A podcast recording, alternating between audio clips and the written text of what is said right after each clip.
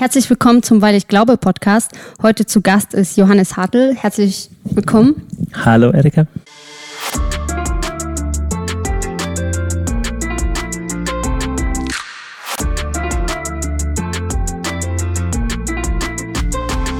Johannes, ähm, schön, dass du da bist. Du bist ja Theologe, Philosoph, Ehemann seit 2001, äh, 2001 habe ich gelesen, Vater von vier Kindern, Autor und äh, du hast das Gebetshaus gegründet. Wie würdest du das Gebetshaus definieren? Weil manchmal will ich es Leuten erklären und mir fehlen die Worte. Das ist ein total kreativer junger Ort, wo Menschen eine total verrückte Idee haben, nämlich Tag und Nacht zu beten. Und aus dieser eigentlich verrückten Idee ist was geworden, was mittlerweile Tausende von Menschen angezogen hat, einfach weil Gott letztendlich faszinierend ist. Und oft sind nur die Formen, in die wir Gott sozusagen verpacken, langweilig. Mhm. Und ähm, wie, wie kam das eigentlich so, dass ähm, das Gebet so ein Thema für dich wurde? Ich bin ein Mensch, der zutiefst fasziniert ist von Schönheit. Hm. Und ich glaube, ich habe im Gebet einen Ort und eine Form gefunden, der höchsten Faszination und höchsten Schönheit meines Lebens nachzugehen und Raum zu geben. Und das ist die Faszination für der, wer Gott ist. Hm. Und äh, kannst du dich auch mal noch mal kurz selber äh, vorstellen? Wie, was, was würdest du dir noch so für Eigenschaften selbst zusprechen? Ja, du hast die wesentlichen Sachen schon gesagt. Ja. Ansonsten, ich bin ein, ein, ein Freund von allem Schönen, ein Freund der Wahrheit, ein Freund von allem, was das Leben gut macht. Hm. Ähm, ich war, also ich war jetzt im Gebetshaus so ein bisschen vor ein paar Wochen, für zwei Wochen oder so. Und äh, da habe ich mit einer gesprochen aus dem Gebetshaus und sie hat irgendwie gesagt, ja, Johannes Hartl hat zehn Talente bekommen, also jetzt in Bibelsprache gesprochen, äh, und wuchert damit. Äh, ich wollte nur kurz so eine kleine Frage stellen, wie ist das? Wie kann man mit den Talenten, also wie kann man mit dem Potenzial, was in einem steckt oder was einem anvertraut wurde, wie kann man Gutes damit tun oder das so ja, ich glaube, du hast mich verstanden, oder? Mir fallen vier Sachen spontan ein. Das erste ist, man muss sich ein bisschen fokussieren. Man kann nicht alles gleichzeitig kultivieren. Und manchmal ist es auch in Lebensabschnitten, dass man sagt, die nächsten drei Jahre mache ich speziell eine Ausbildung in diesem Bereich. Das ist das Erste. Es braucht einen gewissen Fokus. Zweitens, man sollte sich umgeben mit Menschen, die einen ermutigen. Also wer sind Menschen, die auch an meinem Potenzial, an meine Gabe glauben? Das ist einer der Gründe, warum Leute, wenn sie anfangen, eine Ausbildung oder ein Studium zu machen, auf einmal viel besser werden, weil sie halt halt mit Gleichgesinnten zusammen mhm. sind. Drittens, such dir mindestens ein Vorbild, das bedeutend besser ist als du. Und viertens, um an einem Talent wirklich zu wachsen, das dauert Jahre, Jahre von intensiver Arbeit. Wir sehen oft nur, wenn das Tor fällt und sagen, ich will auch mal ein Tor schießen, aber wir sehen nicht die Tausende von Malen, wahrscheinlich Tausende von Stunden, wo der in Regen, Schnee, Kälte, Hitze jeden Tag am Trainingsparcours rumlief und, und, und Tore schießen geübt hat. Das mhm. heißt, hinter jedem Erfolg steckt sehr viel Arbeit, aber das wären so vier Tipps, wie man sich in seinen Talenten selber fördern kann. Mhm. Aber was mich jetzt auch interessieren würde, was waren deine Vorbilder? Ich habe für unterschiedliche Lebensbereiche unterschiedliche. Ich mache ja Musik und dann halte ich Vorträge und das, also jetzt zum Beispiel als Denker und als Autor ist für mich C.S. Lewis eine bleibende Inspiration oder auch G.K. Chesterton. Dann habe ich für den ganzen philosophischen Bereich nochmal eigene und in der Kraft, visionär was Neues zu denken und es einfach durchzuziehen, ist für mich zum Beispiel Steve Jobs ein Vorbild. Mhm. Also so gibt es für unterschiedliche Bereiche unterschiedliche Vorbilder. Mhm. Spannend. Ähm, dann hatte ich nur, also ich habe dann auch ein paar Leute gefragt, so ja, Johannes Hattel wird in meinem Podcast sein, so was wolltet ihr denn von ihm wissen? Und da hat eine Person gefragt, ähm, wie du mit dieser Verantwortung, also was heißt Verantwortung? Es geht einfach, äh, wie du damit umgehst, ähm, dass du so eine Reichweite hast. Und dann habe ich mich auch gefragt, wenn du morgens aufstehst, denkst du so krass, oh krass, ich bin Johannes Hartl oder wie geht's dir? Also jeder Mensch ist ein ganz normaler Mensch ja. und ich fühle mich jetzt nicht unfassbar besonders oder so. Es ist immer die Frage, mit wem man sich vergleicht. Mhm. Wenn deine Reichweite 100 ist, dann findest du Reichweite 500 toll, aber keine Ahnung, du kannst auch Reichweite 50 haben und findest den mit 15 Millionen toll und fühlst dich als ein Zwerg. Also es mhm. ist eigentlich alles Quatsch. Wir sind alles ganz normale Menschen. Ich glaube, ich habe ganz ähnliche Ideen, wenn ich morgens aufstehe, wie andere auch. Ich bin meistens in der Früh ziemlich müde. Und das, wie ich mit Verantwortung umgehe, ja, das ist ein lebenslanges Thema das kann man zu ernst nehmen, dann ist man immer niedergeschlagen, nennt sich, oh, wenn ich ein falsches Wort sage, dann geht die Welt unter. Das ist eine Überforderung, aber gleichzeitig natürlich, wir haben Verantwortung füreinander. Ich habe besonders Verantwortung für meine Familie, natürlich für mich selbst und für hier, wir haben über 50 vollzeitliche Mitarbeiter und weitere Angestellte. Ich kann das nicht alles irgendwie kompletten Unsinn machen oder wenn ich äußerlich irgendwas Unsinniges erzähle auf YouTube, dann hat das Konsequenzen und ich versuche aber mich selber dann nicht zu ernst zu nehmen, sondern genug Zeiten am Tag einzubauen, wo ich nicht eine öffentliche Person bin, sondern einfach nur ich selbst. Und dann ist es mir in den Zeiten auch ein bisschen egaler, was ich jetzt richtig oder falsch machen sollte oder könnte. Hm. Okay, danke schön. Ähm, was äh, so das große Thema ist, warum ich auch, also habe ich auch schon ähm, vorhin geschrieben, also was heißt vorhin, vor paar Wochen geschrieben habt, also ist, dass ich dir gerne über Orientierung reden würde, weil also ich habe schon, also kurz formuliert, wonach kann man sich als junger Mensch ausrichten und wenn man dann meint, das Richtige zu erkennen, woher findet man den Mut für die Handlungen? Also weil ich habe schon das Gefühl, dass wir in einer Zeit leben, wo Bewährtes und Moral ähm, über Bord geworfen wird. Und also es gibt schon Werte, aber die verändern sich. Also und wie kann man da jetzt so rausfiltern, wofür man stehen sollte und will und ja. Also die wesentliche Antwort, die steckt schon in deiner Frage. Ich glaube, jeder muss das tun. Wir leben in Zeiten, wie du richtig sagst, wo das nicht automatisch vorgegeben wird von der Gesellschaft und das ist grundsätzlich positiv. Es ist gut, dass wir mhm. nicht einfach in einem Einheitsbrei mitschwimmen müssen, aber gleichzeitig leben wir auch in sehr übergriffigen und lauten Zeiten. Also wir sind ja fast ständig umgeben von Lautstärke, sei es im Radio, Fernsehen, Social Media, auf TikTok, also wir sind eigentlich die ganze Zeit, werden Ideen an uns herangetragen, oft nicht als Ideen, sondern als Lifestyle verpackt. Und meine wesentliche Frage ist, ich glaube, jeder muss wissen, man hat eine Verantwortung, sich sein eigenes Weltbild zu bilden. Und das geht, glaube ich, nur, wenn wir auch Abstand nehmen, immer wieder vom Input und Sachen verarbeiten. Und allein die Fragen, die du stellst, sind schon die, die in die Mitte führen. Also sich einfach mal eine Stunde alleine wohin setzen und zu überlegen, wovon bin ich wirklich überzeugt? Was macht denn gutes Leben wirklich aus? Also um so eine Frage zu stellen, muss man nicht Philosophie studieren. Das ist eine Menschheitsfrage. Aber ganz viele, auch junge Leute, stellen sich die Fragen überhaupt nicht.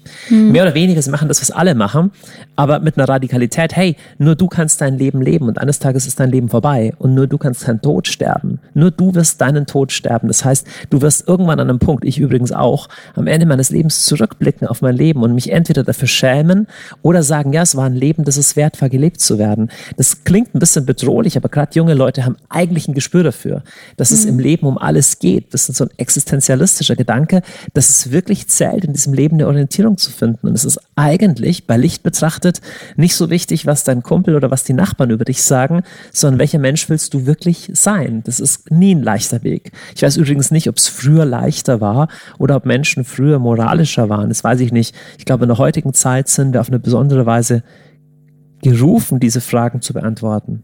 Hm. Aber ähm, also du meinst, mit Reflexion ist schon viel getan. Ja, die ist auf jeden Fall immer der erste Schritt. Okay. Ist immer der erste Schritt. Und dann natürlich, deine Frage geht weiter. Also an welchen Quellen kann ich mich orientieren? Das ist eine globalere, glo globalere Frage. Das hat was mit Vorbildern zu tun und auch mit Glauben. Also was halte ich denn für wahr? Welche Weltsicht halte ich denn für wahr? Hm.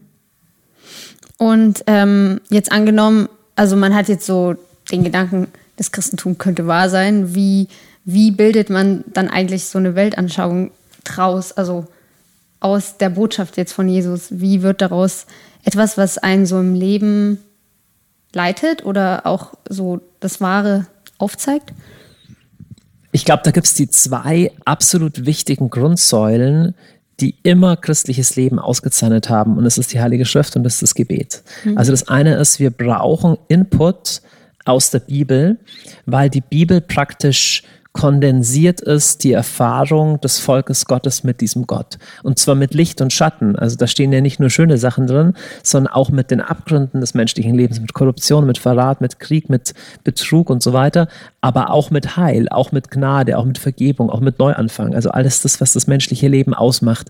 Ich würde sogar sagen, selbst wenn man nicht an Gott glaubt, ist die Bibel immer noch das wichtigste Buch der Menschheitsgeschichte. Ich glaube, wir brauchen Auseinandersetzung mit diesen Texten. Das ist das Erste. Und das Zweite ist, wir brauchen brauchen Kontakt im Gebet mit Gott. Gebet ist der Ort, wo unser tiefstes Ich zum göttlichen Du spricht und wo Sachen sich ordnen. Ich man könnte noch viel weitere Sachen sagen. Es gibt eine christliche Tradition, es gibt christliche Denker, es gibt ein ganzes theologisches und philosophisches Lehrgebäude, das aufs Christentum aufgebaut ist und das, was ich glaube, wert ist, entdeckt zu werden. Aber ich glaube trotzdem, dass das an zweiter Stelle kommt und dass die Schrift und das Gebet die wesentlichen Fundamente sind. Mhm.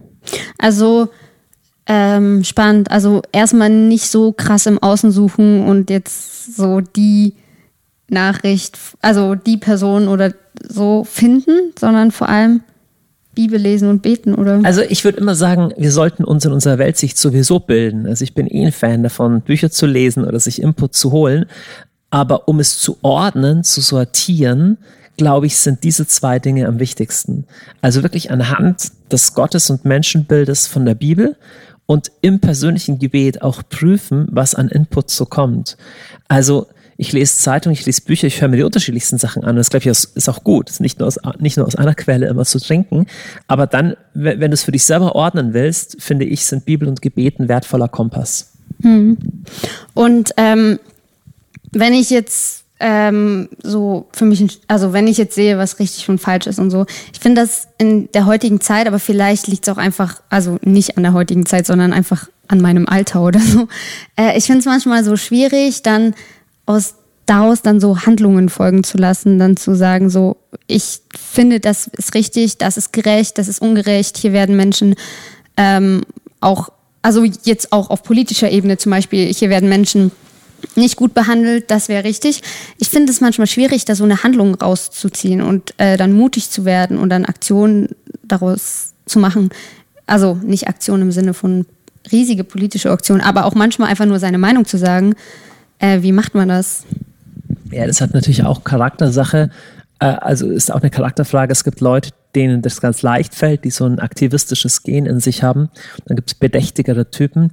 Ich glaube, da darfst du deinen eigenen Stil finden weil man kann da von zwei Seiten vom Pferd fallen. Mhm. Also man kann praktisch in die Aktion stürzen, ohne dass was reif geworden ist. Das sehen wir auch viel in unserer Zeit. Halt mhm. schnell irgendwas machen, irgendwas posten, was aber nicht echt ist und was nicht durchdacht ist, was nicht mhm. vom, vom Leben gedeckt ist im letzten und dann oberflächlich bleibt.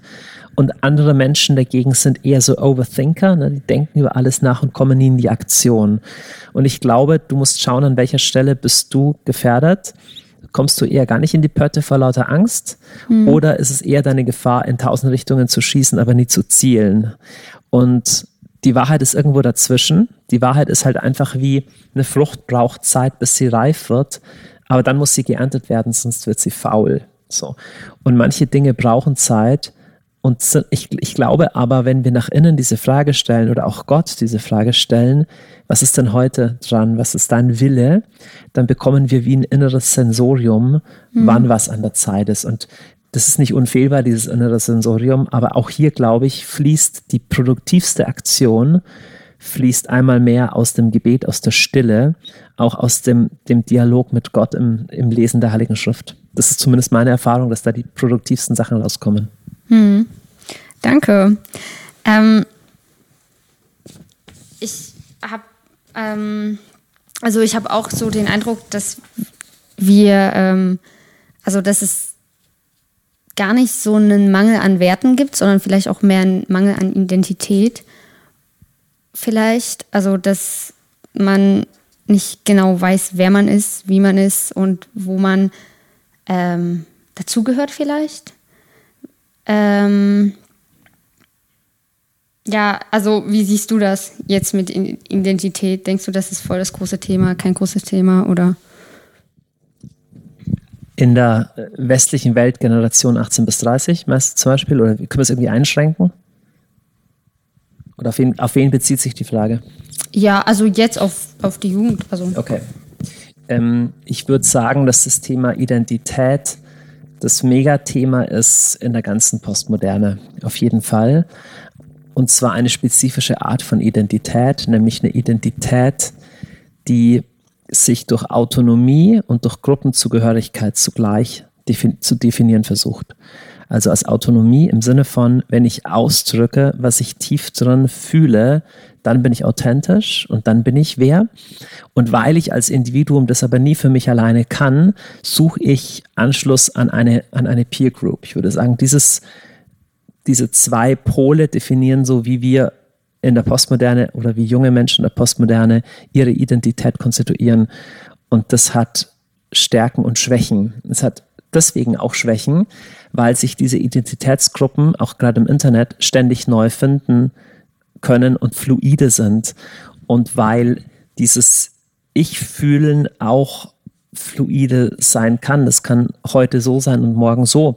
Deswegen glaube ich, haben wir zunehmend sehr verletzliche Subjekte. Also Menschen, die sich durch die Außenwelt oder durch das, was in ihre kleine Bubble nicht passt, bedroht fühlen und eigentlich mir so einen sicheren Rahmen suchen, um ja nicht diesen verletzlichen Ich-Kern, den sie versuchen zu entwickeln, den ja nicht beschädigen zu lassen.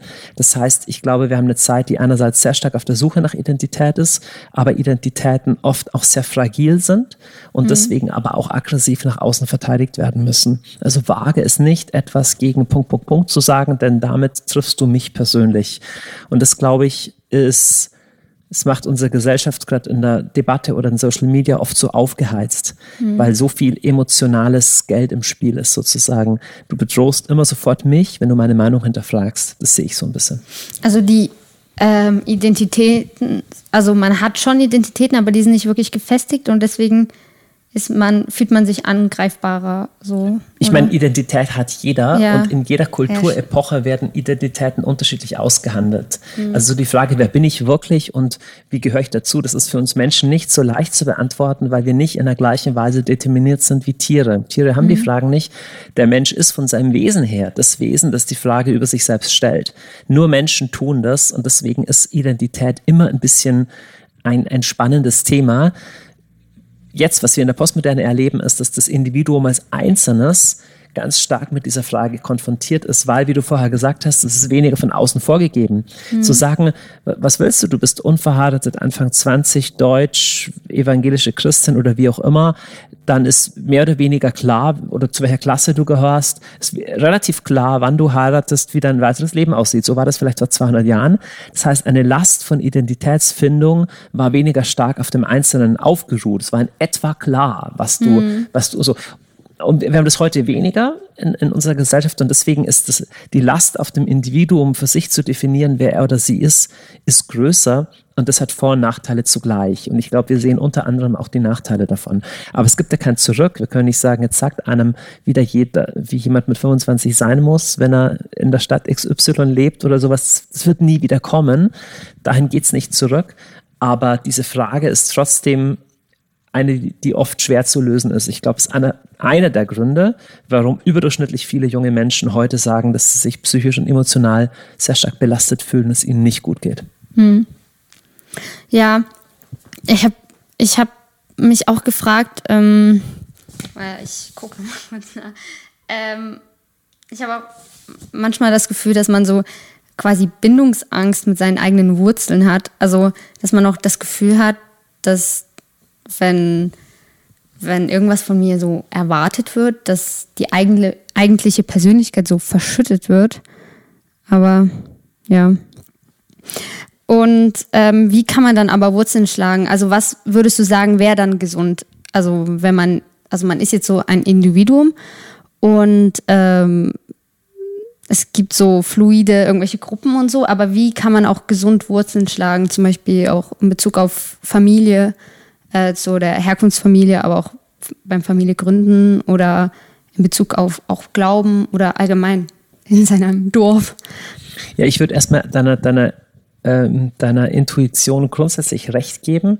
Ich glaube, dass wir in einer bindungsverunsicherten Zeit leben. Auch weil ja das Außen immer unsicherer wird und viele erleben das, was wir jetzt vorher beschrieben haben als Freiheit, also jeder kann mehr oder weniger für sich selbst definieren, wie er sich konstituieren möchte, erleben das als große Verunsicherung. Also zwar die Chance, okay, ich kann sein, wer ich will, bis hin zu Geschlecht, bis hin zu, ja sowieso in eigentlich allen Lebensbereichen, ist aber eine Verunsicherung mit der Frage, ja gut, aber wer bin ich denn? Also gibt es da einen Ich-Kern, gibt es da was, was ich sozusagen vorfinde oder muss ich das alles aus dem Nichts konstituieren, was für uns Menschen immer auch eine bedrohliche Situation ist? Und ich glaube, wir haben dieses Maß von Individualität eher überspannt mhm. und glaube ich, deswegen, ich, also ich teile deine Intuition, ich glaube, es ist gut, auf eine gesunde Weise zu wissen, wir Menschen sind immer verwurzelt. Mhm. Das fängt zum Beispiel an mit der Herkunftsfamilie, die kann mir jetzt passen oder nicht, aber jeder Mensch hat einen Vater und eine Mutter. Und zwar genau so viele, auch wenn man einen von beiden nicht kennt oder auch wenn man durch, weiß ich nicht, künstliche Befruchtung äh, geboren oder wie auch immer. Jeder Mensch stammt von jemandem ab und das ist eine erste Verwurzelung, die wir haben. Das werden wir nicht los. Das heißt, ich glaube, eine Auseinandersetzung damit, ja, wer ist denn der Typ, der mich gezeugt hat? Wer ist denn meine Mutter? Was ist denn positiv dran? Was ist negativ dran? Wo ist Verbundenheit da oder wo habe ich Verbundenheit als negativ erlebt? Glaube ich, ist, ein, ist, eine wichtige Frage. Es mhm. machen, also es ist kein Grund, warum unglaublich, es ist kein, kein, Zufall, warum unglaublich viele Leute schon zwischen 20 und 30 in unserer Gesellschaft Therapie machen, weil das eine der, eine der Methoden ist, die es halt gibt, um sich mit dem auseinanderzusetzen. Die gute Nachricht ist, das ist nicht die einzige Methode, sondern man kann einfach das für sich selber reflektieren oder auch, wo komme ich denn her? Wo habe ich mich überhaupt mal zu Hause gefühlt? Äh, mit welchem Land, mit welcher Region? Wir betonen auch heute sehr so das Kosmopolite. Ich, ich bin mal hier, mal da auf der ganzen Welt. Und ich, ich auch übrigens, ich reise sehr gerne. Aber trotzdem, ich bin halt auch geboren in einer bestimmten Region, in einem bestimmten Land, in einer bestimmten Sprache, in einem bestimmten Set von Menschen. Ich glaube, zu wissen, wo ich herkomme, um mich irgendwie auch damit zu versöhnen, ist ein erster Schritt, um mich dann auch neu binden zu können. Und der zweite Schritt ist dann die Bereitschaft, mich neu binden zu können.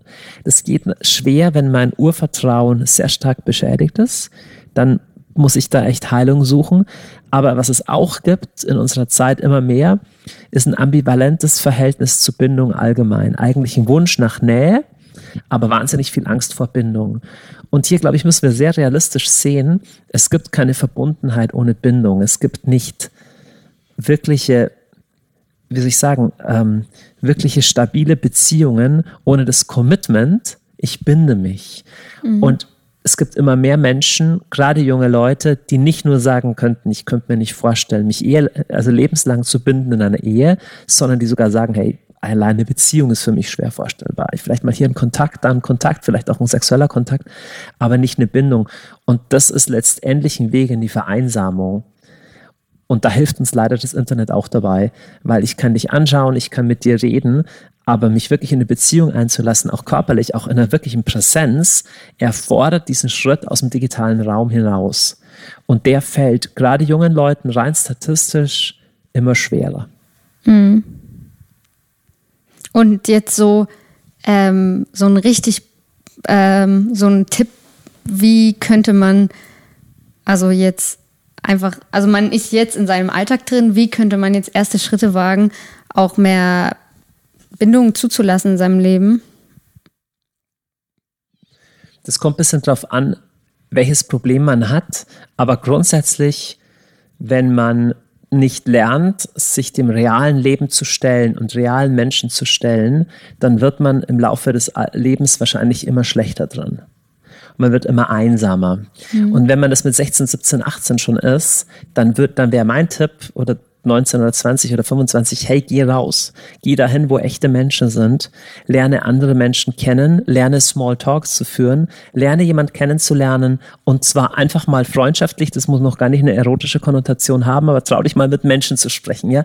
Trau dich mal, einen Menschen zu umarmen und anzufassen oder mit, mit, mit Leuten was zu machen. Suche aktiv sozialen Anschluss keine Ahnung, wenn, wenn nichts anderes hilft, tritt irgendein Verein bei oder einer Gemeinde oder lerne reiten oder Bogenschießen oder töpfern irgendwo, wo andere Menschen sind. Aber was ich verrückt finde, es gibt unfassbar viele Menschen, die mit 30, 35 bei ihren Eltern zu Hause leben oder irgendwo halb alleine leben, den ganzen Tag im Internet sind und dann sich wundern, warum sie so einsam sind. Und das sage ich nicht mit bösem Herzen, weil das ist eher, wenn du es ein paar Jahre lang diesen Lebensstil durchziehst, dann wird es wie unmöglich. Man verlernt diese sozialen Skills, sich auf neue Leute einzustellen. Und wir müssen die aber dringend lernen. Wir sind sowieso eine zunehmend vereinsamende, eine berührungsarme und sterile Gesellschaft. Hm. Ja, und vor allem dann kam auch noch Corona. Also genau. das war ja, ich, ich habe manchmal so gedacht, studiere ich überhaupt noch? Oder also weil man hat, man denkt sich ja, ja gut, das ist mein Zimmer. Aber ähm, und stimmt, also jetzt einem nochmal bewusst zu machen, wie, ähm, also wie wichtig das ist, dass man auch selber entscheidet. Ich, ich entscheide mich äh, gegen dieses virtuelle Leben auch. Ja, auf jeden Fall. Ähm, wir können da ja nicht zurück. Unsere Welt ist eine virtuelle, aber wir müssen uns diese analogen Inseln erhalten. Hm. Und da hat die, diese Lockdown-Politik unglaublich viel Schaden angerichtet. Ich glaube, Schaden in einem Bereich, den man gar nicht leicht messen kann. Aber mir erzählen Lehrer, dass ihre Kinder Schule verlernt haben. Also jetzt ist ja schon wieder eine Zeit lang her, nach dem Lockdown über ein Jahr wird sich mit der Zeit schon wieder bessern, aber dass wir wissen, das sind soziale Fähigkeiten, die wir lernen, wenn ich im Hörsaal mit anderen sitze, wenn ich im Smalltalk zwischendrin nochmal den, äh, den, den Dozenten was fragen kann unser Lernen auch und uns erst recht unsere Sozialkontakte sind nicht nur audiovisuell. Audiovisuell kannst du auf Zoom auch machen, auf Microsoft Teams auch machen. Aber das menschliche Leben ist was ganzheitlicheres. Und das, glaube ich, haben wir während den Lockdowns deutlich gemerkt, was uns fehlt. Aber es gibt auch viele, die sich daran gewöhnt haben und, glaube ich, nicht checken, dass wesentliche Teile von ihrem Herz dabei verkümmern. Hm. Okay, danke. Und wir machen jetzt kurz die kleine Pause. Ja, und sind wir gleich wieder zurück. Ähm, hallo, wir sind wieder zurück. Ähm, ich habe jetzt irgendwie nochmal, ich habe das jetzt nicht so crazy vorbereitet, aber ich war vor einem Jahr in der Ukraine für fünf Wochen. Ähm, Wo warst du? In, also ich war überall. Ich war, also ich bin gelandet in Kiew. Dann bin ich ähm, mehr in die Zentralukraine, in Cherkasskaya Oblast, so. Und dann bin ich aber noch, ich, irgendwie bin ich immer stolz auf mich, bin ich mit dem Nachtzug ähm, alleine in, nach Avdevka gefahren. Das ist quasi das östlichste, was es dort gibt. Also diese Stadt ist tatsächlich ähm, jetzt in Schutt und Asche gelegt worden. Und ähm, genau, also ich weiß jetzt auch nicht genau, was wir jetzt damit machen. Ich habe es jetzt einfach erzählt, aber ähm, weil der das ja auch nahe geht und Krieg dich ja auch beschäftigt jetzt. Ja. ja. ja. Ähm, ich muss sagen, jetzt mit dem Krieg ist irgendwas in mir so zu eingebrochen. Also ich habe dort Fußball gespielt mit denen, ich habe dort Freundschaften geknüpft. Ähm, also ich habe auch äh, Wurzeln in der Ukraine, deswegen, ähm, also, aber ich habe nicht nur mit Verwandten dort ähm, ge gewesen. Ich habe eine Gastfamilie gewohnt. Ähm, ich ich habe meinen Cousin in die Schule gebracht in DFK und dann äh, so ein Jahr später, fast genau auf ein Jahr hin, kriege ich so ein Bild äh, zugeschickt von meiner Tante, wie die fast aus dem gleichen Winkel. Erstmal das Bild, äh, wo ich mit meinem kleinen äh, Cousin vor der, vor der Schule stehe und ihn abhole. Und die Kirche wurde halt, äh, die Kirche, die Schule wurde halt neu erbaut. Ich glaube, die Kirche, äh, die Schule davor wurde schon zerbombt oder so. Die haben da, eigentlich hat der Krieg ja jetzt nicht angefangen, der ist nur eskaliert. Also die haben da ja auch schon acht Jahre so in unruhigen Zeiten gelebt. Und ich hab, ich bin da auch schon durch Checkpoints gefahren, 2018. Ähm, und habe ich weiß nicht, dann war ich auch baden in so einem Baggersee, da war so ein ukrainischer Soldat. War auch witzig, habe ich mit ihm geredet. Naja, egal. Auf jeden Fall, es war irgendwie auch weird, weil er war dort und ich habe dem dann so gesagt, was habe ich dem gesagt? Der so, ja, ich muss mal wieder zurück auf meinen Posten. Und ich so, wenn, wenn du es äh, so, knallen hörst oder so, das könnte ich sein jetzt in ein paar Minuten. Und ich dann so zu dem, aber pass auf, nicht, dass du jemanden tötest. Und dann bin ich nach Hause gelaufen, so noch in Sommerstimmung und so. Okay, jetzt merke ich, wie crazy das ist. Aber auf jeden Fall ähm, merke ich dann, dass es wahr. Die Leute töten, also es werden Menschen getötet. Und auf jeden Fall, um es kurz zu fassen, da ist irgendwas in mir zerbrochen. Also seitdem dieser Krieg begonnen hat, ich fühle so eine, so eine, so eine, so eine mein Herz weint einfach über, über über Europa, über die Menschheit und ich habe so dieses naive, so Mensch, die Menschen sind gut, ich so verloren, ich weiß nicht. Ja. Ja, ist leider die Tatsache. Mhm. Ja. Und ähm, wie, aber in Anbetracht von so riesigem Leid und wie, wie, wie hält man dann die Perspektive oder wie entscheidet man sich dann für das Leben, so auch alltägliche Leben, ähm, wo jetzt irgendwie dort ist Leid, aber wie lebe ich dann in meinem Alltag, zum Beispiel in Halle? Also, also erstmal ist es ja ein Aufwachen in der Realität der Menschheit. Seit es Menschen gibt, gibt es Krieg. Und es war eher jetzt in Deutschland, dass wir die letzten Jahrzehnte davon sehr abgeschirmt gelebt haben. Wir haben eine unglaubliche Friedensepoche hinter uns in Europa, aber woanders war in den Jahren auch Krieg.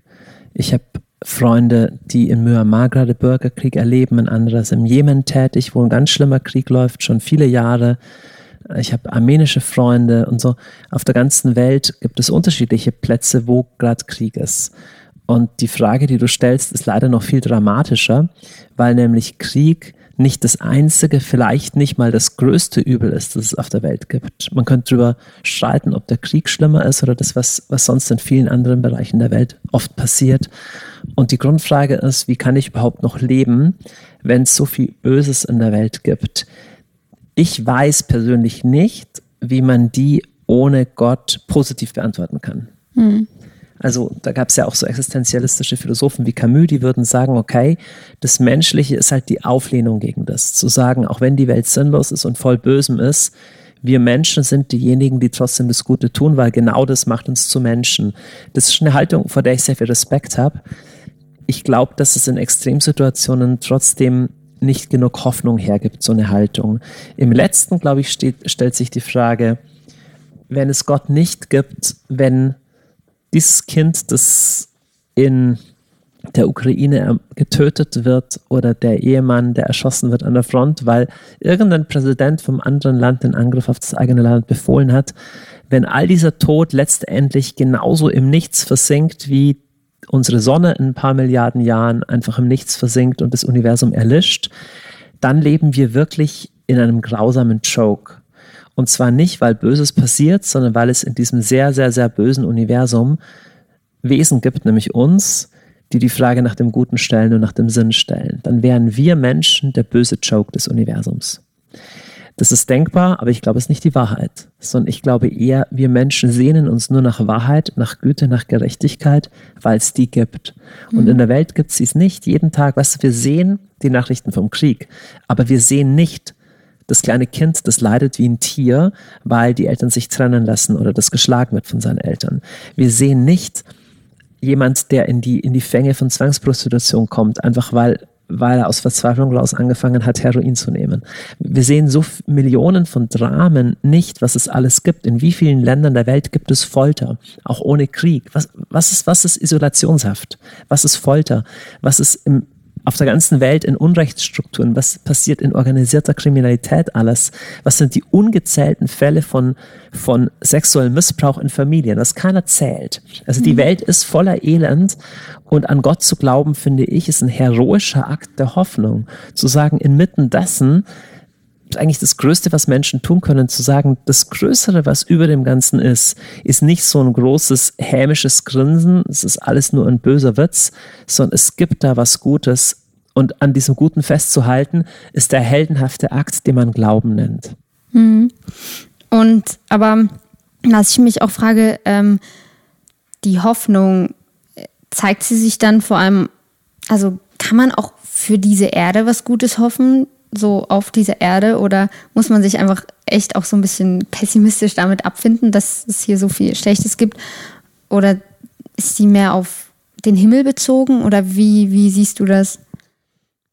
Da gibt es unterschiedliche Philosophien und Religionen. So der Buddhismus zum Beispiel, die östlichen Religionen lernen eher die, das Weltabgewandt sein und manche Formen des Christentums auch das Judentum hat immer an den Messias geglaubt, dass der kommt und der, auf der Erde alles gut macht. Und wir Christen vergessen oft, dass wir ja eigentlich eine jüdische Sekte sind, ja, oder dass wir eigentlich anknüpfen an dem. Gott hat zu Abraham nicht gesagt, glaube an mich und dann kommst du mal in den Himmel, sondern mhm. hat zu Abraham gesagt, ich zeige dir ein gutes Land, wo du leben kannst. Das heißt, wenn Jesus vom Reich Gottes spricht, das war der Kern seiner Verkündigung, da meint er nicht einfach, du kommst in den Himmel, sondern er meint, dass Heil auf diese Erde kommt. Und deswegen, der Nietzsche hat mal gesagt, bleib dieser Erde treu. Und ich glaube, da hatte er recht. Ich glaube, wir dürfen und müssen für diese Erde hoffen. Mhm. Individuell als Einzelne müssen wir wissen, hey, irgendwann werden wir sterben und die Wahrscheinlichkeit ist groß, dass wenn ich sterbe in ein paar Jahren oder Jahrzehnten, die Erde noch immer kein Paradies sein wird. Deswegen brauche ich persönlich auch Hoffnung für mein Leben nach dem Tod. Ja?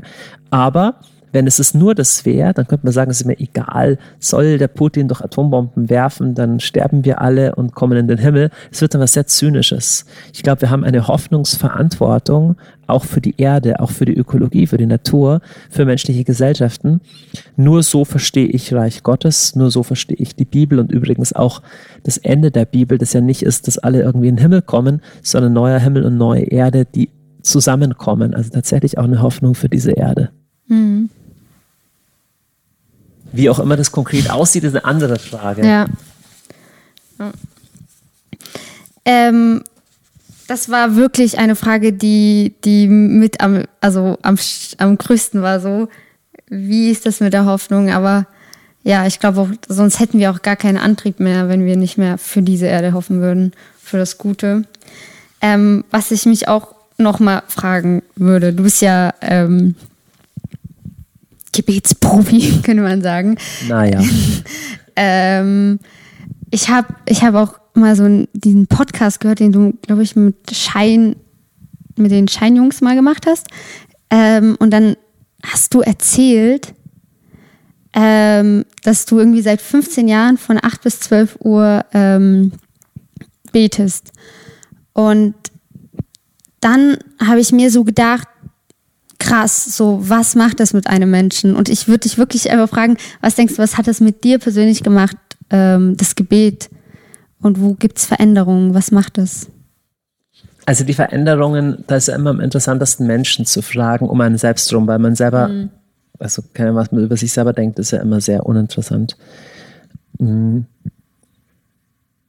Ich, ich für mich selber habe das Gefühl, dass ich, wenn ich viel Zeit in Gottes Gegenwart verbringe, ich werde ruhiger, ich werde ein bisschen unabhängiger von dem, was im Außen ist, was Menschen sagen und ich lebe mehr von innen nach außen. Und ich, ich nähere mich von einer Speise, die nicht von der Erde kommt, sozusagen. Ja? Weil es gibt ja was, was von der Erde kommt. Wenn Leute lieb sind zu dir, dich ermutigen, wenn du Erfolg siehst, das gibt dem ja Auftrieb, mir auch. Aber das ist nicht das Wesentliche, es gibt auch Zeiten, wo das ausbleibt. Und wovon lebst du dann? Und deswegen ist für mich meine Zeit im Gebet die wichtigste Zeit am Tag, wo Klarheit kommt, Inspiration, Kreativität, Ruhe. Und ich hoffe schon, dass Menschen, ich glaube, es ist auch so, Menschen, die mich kennen, über die Jahre hinweg sagen, dass da gute Früchte erwachsen. Mhm. Aber als Gebetsprofi würde ich mich noch lang nicht bezeichnen. Ich, bei mir ist eher so, ich, ich kann mir ein Leben nicht vorstellen, das so im Getriebenen ist, dass ich nicht mehr Zeit für Gott hätte. Und ob das vier Stunden am Tag sind oder eine halbe Stunde, ist ganz egal. Ich glaube, jeder Mensch kann das erfahren, dass wenn er Zeit am Tag für Gott reserviert, dass es Einflüsse, positive Einflüsse auf praktisch alle Lebensbereiche hat. Mhm. Ähm, ja, und deswegen, also denke ich, unter anderem habt ihr auch das Gebetshaus gegründet. Ähm, ja, ich war auch in Leipzig im Gebetshaus und dachte, krass, also es liegt wirklich nicht am Ort selber, sondern überall. Also ich war da auch irgendwie direkt da und es ist cool, solche Gebetshäuser. Also ja. Ähm, könntest du uns kurz einen Crashkurs Crashkurs geben. Also ganz kurz theologisch erklären, was ist Gebet, weil also mein Podcast ist auch für Nichtchristen gedacht, so unter anderem. Ähm, was kann man sich unter Gebet vorstellen? Wie kann man Gott kennenlernen im Gebet und ja. Fast jeder Mensch weiß intuitiv sowieso, was Gebet ist. Auch Atheisten ertappen sich manchmal dabei, dass sie beten, ohne dass sie es wollen. Das ist einfach, wenn niemand dabei ist, wenn du alleine bist, hast du immer noch ein Ich. Ja? Und die Frage ist, gibt es für dieses Ich ein Du oder nicht? Ja? Also gibt es jemanden, der da, der ein Gegenüber ist, der dich kennt, unabhängig von Menschen? Wenn nein, dann bist du, kommst du aus dem Nichts und gehst ins Nichts. Und das halte ich für unrealistisch, weil dieses Ich kommt ja irgendwo her. Und das haben nicht meine Eltern gemacht, sondern das, gibt es, weil es einen Schöpfer gibt. Und Gebet ist ein liebendes sich öffnen diesem Schöpfer. Und das ist ein ganz intimer, persönlicher Akt. Das kann mit Worten sein, dass man anfängt, mit Gott zu sprechen. Gott, wenn du wirklich da bist, dann zeig dich mir. Das kann aber sogar in einer Gebärde sein. Du kannst einfach mal so die Hände öffnen oder dich an den Boden knien und sagen, okay, das ist jetzt mein, mein Gebet. Und es gibt auch viele Menschen, die machen gebetsähnliche Erfahrungen, wenn sie in der Schönheit der Natur sind und sagen, wow, es muss da was geben, was auch immer das ist wow. So. Oder wenn du ein schönes Kunstwerk siehst oder Musik, das einen wie so was Transzendentes an, anhaucht. Ne? Und Gebet ist praktisch diesen Blick zu erwidern. Das zu sagen, oh, da, da webt mich was an und ich, ich, ich, ich sage was zurück. Ich blicke zurück in diese Richtung. Für mich ist das die, die Essenz von Gebet. Und wenn man überhaupt nicht weiß, wie man anfangen soll, ich würde mir jeden Tag ein paar Minuten Zeit nehmen, immer gleiche Zeit am Tag wo man, wo man Zeit hat. Und ich würde es mit einem kleinen äußeren Ritual verbinden. An einem spezifischen Ort, in der Ecke. Ich würde eine Kerze zum Beispiel anzünden. Irgendwas, was Sinnenhaftes. Und die Augen schließen und mit Gott sprechen, so wie mit einem guten Freund. Manchen Menschen hilft es auch, zum Beispiel einen Psalm zu lesen. In der Bibel gibt es Gebete, die von, ja, von, von, aus dem Volk Israel kommen, 150 an der Zahl, die ganz schöne Gebete sind und man kann so einen einfach lesen. Im Wesentlichen ist aber Gebet was Intimes. Jeder Mensch betet anders und du kannst deine eigene Form finden. Hm. Ähm, warum denkst du, ist, wo, ähm ist dir das Thema so wichtig? Achso, du meintest auch mit Schönheit, ne? Und du willst dann mehr davon. Es ist uns Menschen erstmal wichtig. Also Gebet ist das Gleiche für den menschlichen Geist, was Atmen für den menschlichen Körper ist. Mhm. Und Menschen aller Kulturen haben immer gebetet, nur wir jetzt im Westen seit ein paar Jahrzehnten, wir hören auf damit und wundern uns, warum es uns so schlecht geht in vielen Bereichen. Ich glaube, wir haben komplett uns von unseren spirituellen Wurzeln gekappt und wundern uns, warum wir uns so sinnlos fühlen, so leer fühlen. Nicht immer, nicht jeder, aber gar nicht so wenige. Hm. Warum wir so den Kontakt verloren haben zu inneren Kraftquellen. Und ich glaube, Gebet ist eines der ganz wesentlichen inneren Kraftquellen. Hm. Ja, ich frage mich auch, was das mit, also mit einer Gesellschaft auch macht. Ähm, ja, wenn man quasi eine Weltanschauung hat, die auf, also auf spirituellem, auf dem Glauben, auf dem christlichen Glauben fußt. Wenn man jetzt den Glauben wegmacht, ich weiß nicht, aber ich denke, dass äh, man das dann nicht mehr halten kann. Also dass sich dann das alles anders entwickelt, obwohl man es eigentlich gemütlich und schön fände. Also. Ja, also ich meine, die Versuche gab es ja auch. Also wo immer so wirklich Staatskommunismus eingeführt, ähm, Staatsatheismus eingeführt wurde, ist es ja ziemlich erbärmlich, hat es ja ziemlich erbärmlich geändert. Und momentan führen wir in Europa zwar keinen Staatsatheismus ein, aber wir tun so, als wäre es völlig problemlos für eine Gesellschaft auf die geistlichen Wurzeln zu verzichten. Und ich glaube, dass das nicht stimmt. Wir befinden uns, glaube ich, in einem Experiment, das nicht gut ausgehen wird. Hm. Danke. Ich habe ja noch so äh, kleine Fragen ähm, vorbereitet. Ähm, also das, ich habe die Blitzfragen genannt, aber ich habe ähm, genau. Also ich lese sie vor und du kannst dann einfach so kurz oder lang antworten, okay. ähm, was dir so einfällt. Ja. Eine Welt ohne Panda-Bären? Ist zum Glück nicht denkbar. Okay. Äh, Gebetshaus oder Bücher schreiben? Gebetshaus. Okay. Hier kannst du auch ruhig länger antworten, aber müssen Männer den ersten Schritt machen? Nee, müssen sie nicht, aber es macht vieles leichter, wenn sie es tun. Okay. YOLO. Ist eine banale, aber wahre Aussage. Okay. Äh, Dekonstruktion des Glaubens.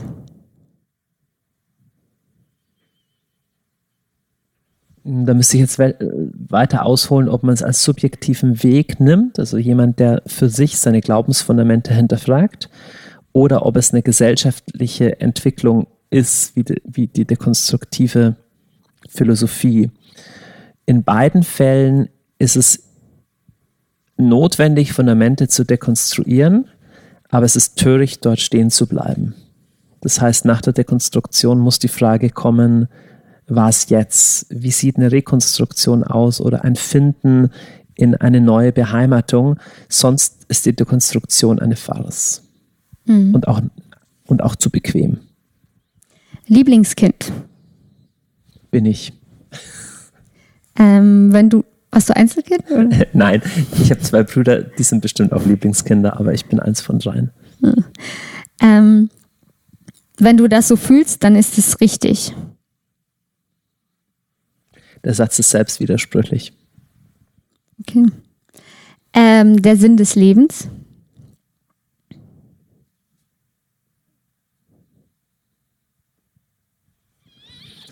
Kann nur von jedem Menschen selber gefunden werden. Ich glaube, es gibt ihn. Mhm.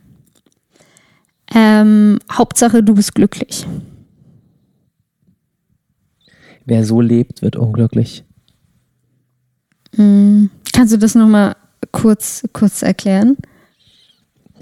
Das ist so ähnlich wie zu sagen, zu einer Maschine, Hauptsache die Maschine funktioniert. Ja, die Frage ist, für was funktioniert sie? Die Maschine, oder anders zu sagen, ein Weg, es ist beim Weg nur wichtig, dass er gut geteert ist. Hm, ja, das ist auch wichtig, aber noch wichtiger ist, dass er irgendwo hinführt. Also ein Weg, der irgendwo hinführt, hilft nichts. Die Frage, ob ich glücklich bin, gleicht eher der, ob der Weg geteert ist. Denn es gibt Zeiten, wo mich der richtige Weg durch Etappen führt, wo ich mich subjektiv unglücklich fühle. Deswegen ist die Frage nach Sinn wichtiger als die Frage nach Glück.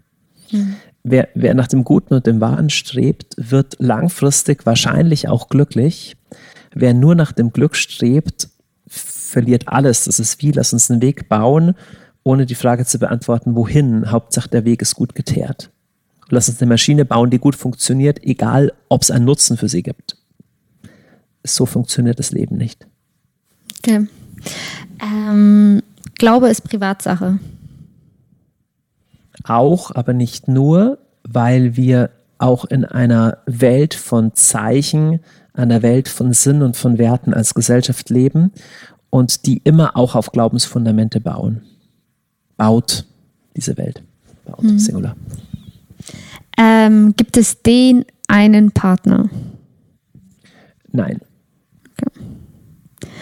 Ähm, die Bibel ist ein Gebirge. Ja, in dem es zwei starke Sachen stecken in der, drei starke Sachen stecken in der Metapher, Metapher drin. Das erste ist, es erfordert ein bisschen Energie hochzusteigen. Es erschließt sich nicht sofort. Zweitens, es gibt ganz unterschiedliche Landschaften. Es ist nicht nur eine banale Gesamtausgabe. Also Gott hat kein Telefonbuch vom Himmel geworfen, sondern eher eine ganze Bibliothek von Menschen schreiben lassen, die jeweils unterschiedliche Perspektiven auf dieses Ereignis seines Kontaktnehmens mit der Menschheit geworfen haben.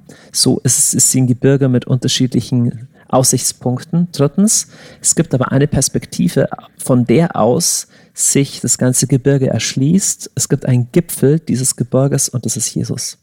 Mhm. Ähm, Gebet ist langweilig. Nur wenn ich langweilig bin. Uh, Shots feiern. ja. Ähm, meine Modeberater. Sind sich nicht immer einer Meinung. Achso, wer sind die, wer sind denn deine Modeberater? Das sage ich nicht. Okay. Aber unter anderem meine Frau. Ja. Ähm, wovor hast du am meisten Angst?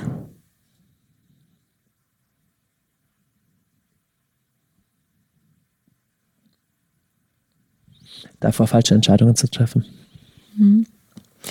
Und äh, denkst du, es gibt Schicksal oder es gibt einen freien Willen? Es gibt beides. Mhm. Und äh, wie, wie, wie kommt das dann zusammen? In der Realität. Also in dem, was sich ereignet, kommt beides zusammen. Dinge, die sich ohne mein Zutun, ohne meinen Willen vollziehen und ich Opfer dessen bin oder zusehen kann oder mein eigenes Handeln noch nicht durchschaue. Das wäre das, was man als Schicksal bezeichnen könnte.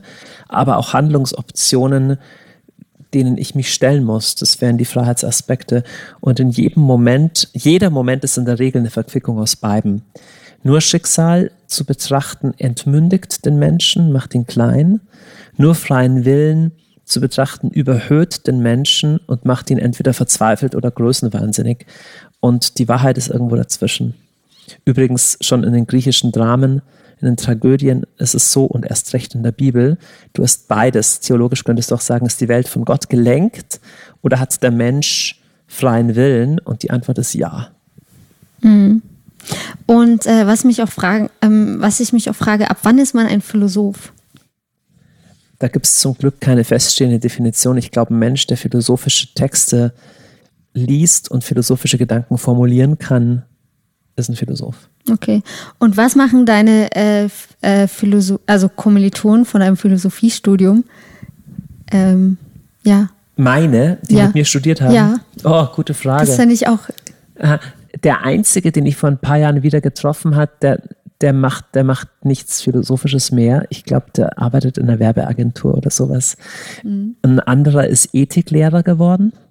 Ja, so. so okay. ähm, ja.